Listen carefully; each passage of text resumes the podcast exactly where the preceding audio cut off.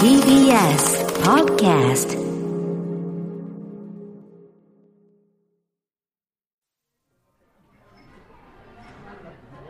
好奇心と依存ってどう思う？依存？うん。うん。好奇心を持ったものに対して依存してっちゃう人がいるわけじゃん。あー好きすぎて。好きすぎて執着とか？そうそうそう執着とか。最初は好奇心とか好意だったものが、うん。いつの間にか向こうをコントロールしたりとか向こうにうん辛い言葉とか嫌な態度でもいいから何かこう投げかけてほしいと思ったりとかっていううんうん。とこに行っちゃうことあるじゃん。対人に対してね、人とかそうだね。人あと趣味とかでもそのうん、なんだろう。お金使いすぎちゃうとか、うんうんうん。こう嫌がられるとこまで行っちゃうとかさ、まあ、人と同じか。うん。あるよね。依存か、でも夢中になる力という意味では信じる力と一緒だよね。そうだよね、うん。そうだね。何が違うんだろうね。ね。何かやっぱ見返りを求めてしまうっていうか健全ではないんだろうね、主体的なようでって主体的じゃないんだろうね。うん、自分から湧いてきてる場合さ、うん。好奇心で、うん。えー、と思ったものって、うん。わあ楽しい。例えば滑り台。うん。滑り台初めて見た楽しい。何これ？って言ってうんうん。寄ってって、キャー楽しいって言って、うん。滑って言ってそのうち後ろ向きに滑ったらどうだろうとか、うんうん。立って滑ったらどうだろうとか怪我したりとかさ、うん。なんとかってことなわけじゃん。だけど、依存とかそういうのってなんだろう例えば一回滑り台に乗って、うん滑ってみたりとかして、うん。で他の子が並んでたりとかしたら、うん。なんだろう私は他の子より低い存在だから全員が終わるまで我慢しなきゃいけないみたいなことを言ってみたりとか、うん。あとどうせ私より他の人に滑られる方が好きなんでしょみたいなことを言って。擬人化そうそう。言ったりとか。でもそういうことだよねそうやって執着していくってそういうことじゃん。そうだね。あとあの子の時はすごいスムーズに滑れてたのに、私の時はわざと何とかしたと。で逆にそれは多分私のことが好きだからだみたいなうんうんうん。ことだったりとか、滑り台ね。滑り台まあやっぱり見返りを求めるようになるとそっちに行くのかな？自分が好き。見返りって、うん、見返りって絶対求めちゃうじゃんでも。そうか。な大抵のことにおいては。うん。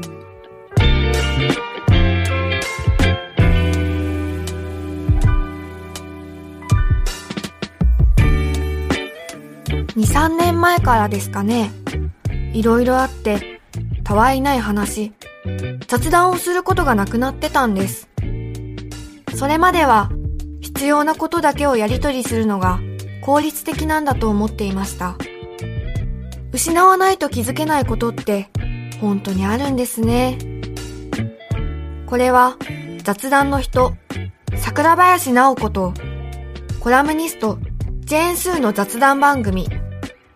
喫茶店でたまたま隣に座った人たちの話が耳に入ってきたなぁくらいの感じで、さくちゃん、スーさんの話を聞いてみましょう。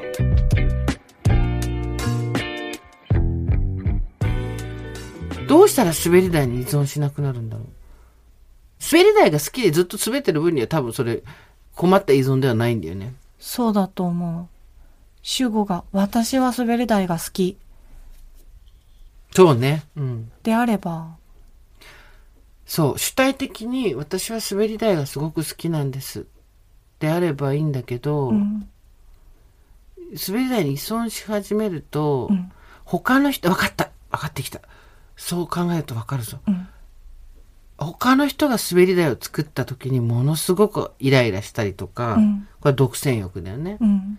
あと滑り台について自分が何もかも知っていないとうん。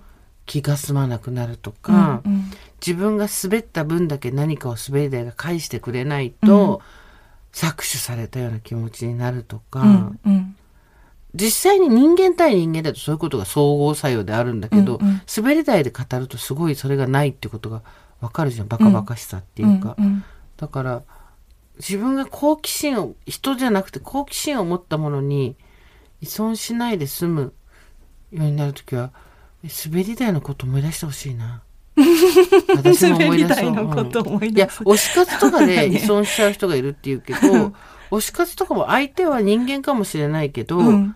その二次元とかだったら多分そんなにみんな冷静になってられるんだと思うけど、うん。うん。3次元だとしてもそれってさ、滑り台だからさ、うん。そこに金銭の授受が発生してる限り、うん。うん。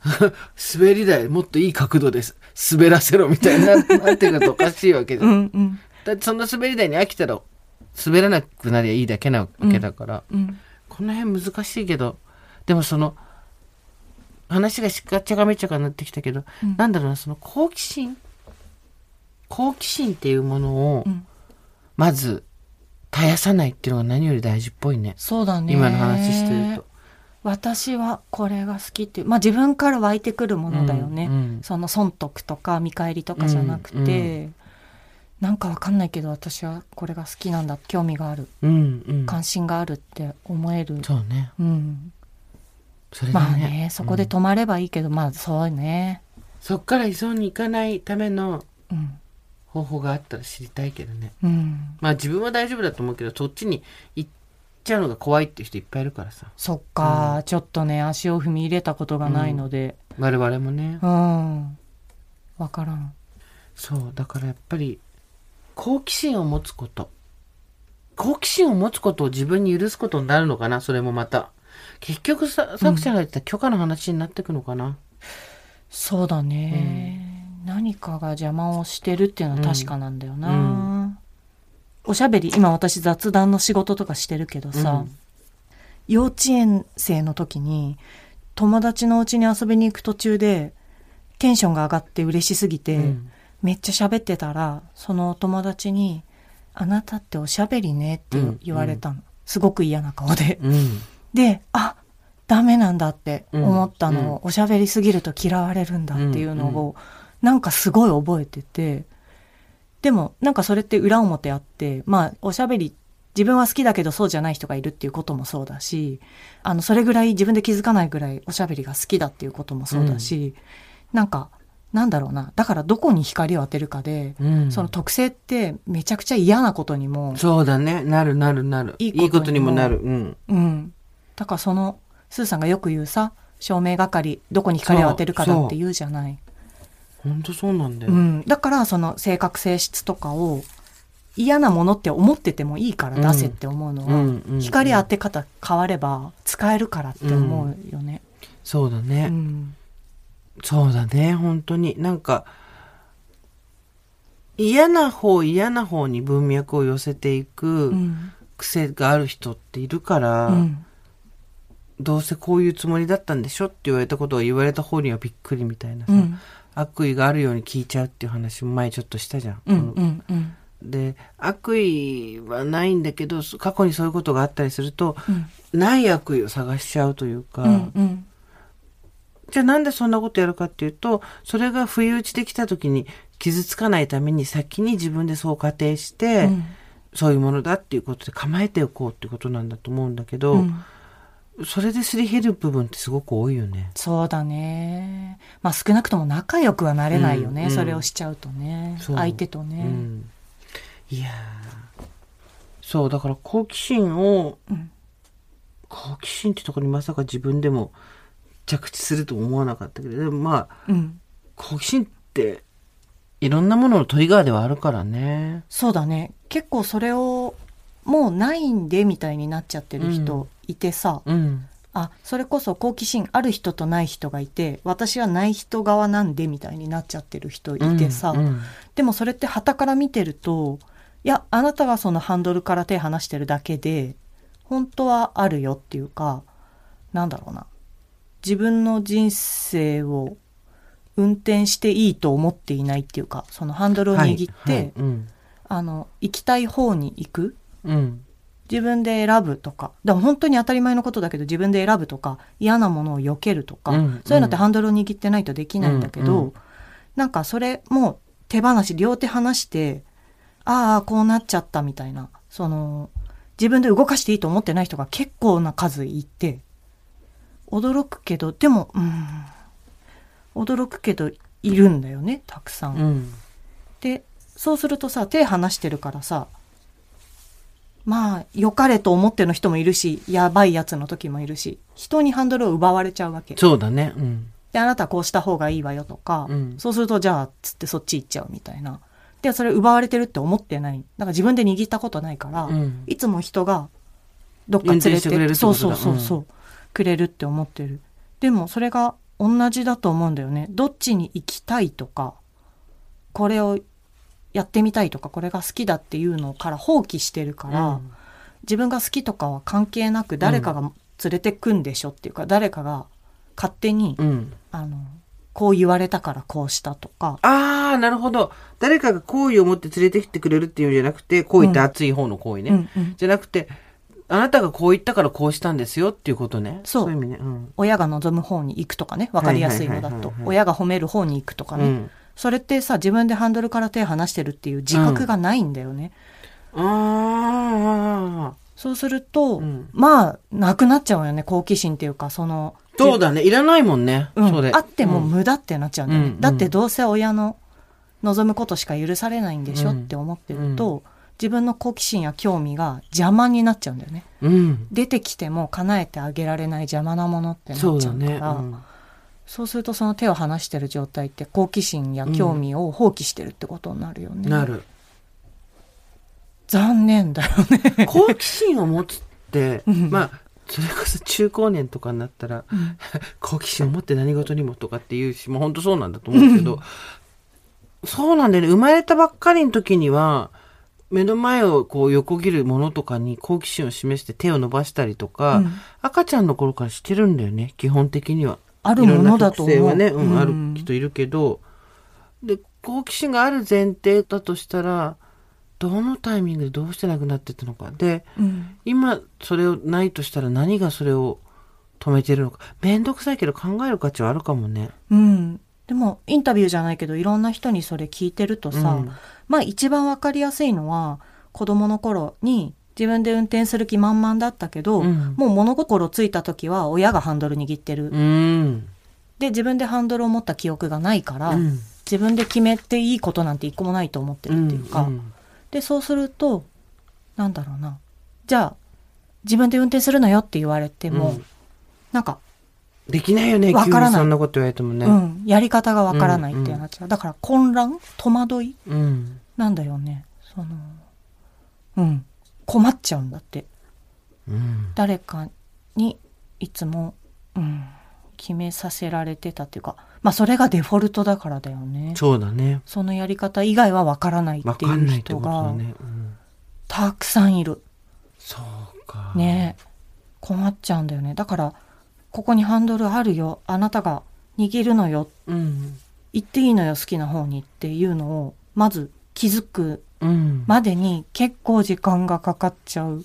それをさ、でもさ、体得しないと、習得しないと、事故が起きて、怪我するのは自分だけど、うん事故が起きたのは人のせいっていう、うんすごい辛い状況にならない？そうだね。恨みがましくなっちゃうよね。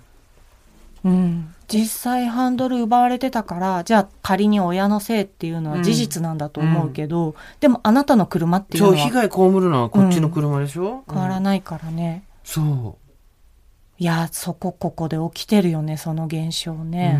うん。恨みがましくなっちゃうね。うん。それは辛いね、生きてる方としても。そう、だからハンドルを奪われてるってことにまず気づいて、うんあ、ダメだ、自分でやらなきゃって思う。だからそこが一番大きいハードルな気がするね。ああ。なんか、あの、フラッシュカードみたいなのにして、うん持っときたいよね。パチパチパチって、あ、これ今日忘れてるとかさ、シャシャシャシャあ、これ今日持ってないとか、これできてるとかさ。メモ帳にしてほしいよ、さきちゃんに。いや、忘れちゃうよね。忘れちゃうね。これ忘れちゃうね。本当になんか自分で忘れないようにメモしていくとか、うん。あ、間違ってるとか忘れてたってなったらいちいち直すっていうことしていかないと、うん。ダメだね。うん、本当に。一回あれしたら OK じゃないね。じゃないじゃない、うん何度も癖づけ直さないと、うんああ、また間違えたとか、またやっちゃったみたいなことをうん何度もやんないといけないね。以前さ、うん好き嫌いとか、自分の上がる下がるを見分ける、うん。あと自分の性格とか資質っていうのを出していく、うんうできることをもう靴紐結べるから全部書く、うんうん。そして自分の今のお金と時間の使い方っていうのを分ける、ん。そうすると自分が少しずつ出てきて、うんうん。相互にこう埋める穴がまた見えてきて、うん。やりたいことも見えてくるっっていう話だったけど、うん。そこにプラス自分が自分で好奇心を持つことを許可するとか、うん。自分が好奇心を持つってことはつまり自分の人生のハンドルを握ることなんだとかっていううんことを知るのが大きいね。そうだね。きっと、好きなことが出てこない嫌なことばっかりかけちゃったみたいなことでも気づくあし。ね、あるよね、多分うね。ん。できることは一個も書けない、できない、何もできないって思ってることに気がつくとか、うんうん。そういう書くこと、まあ書けないっていうことで気がつくみたいなこと大きいと思うな。さすがないものところからものを気がつき出す。さくちゃん。ねだんだんさ、5月病とかいう話も聞こえてくる時期だと思うけどさ、うんそういう時にこそこう棚おろし早めにした方がいいかもね。そうね、元気が。それでね、少し出るか。あ、少なくともガス抜きにはなるもんね。そうだね。まあ、なんだろうな。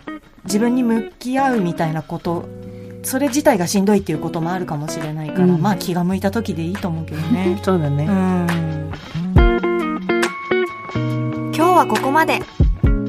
来週も二人の雑談に耳を傾けてみましょう。さよなら。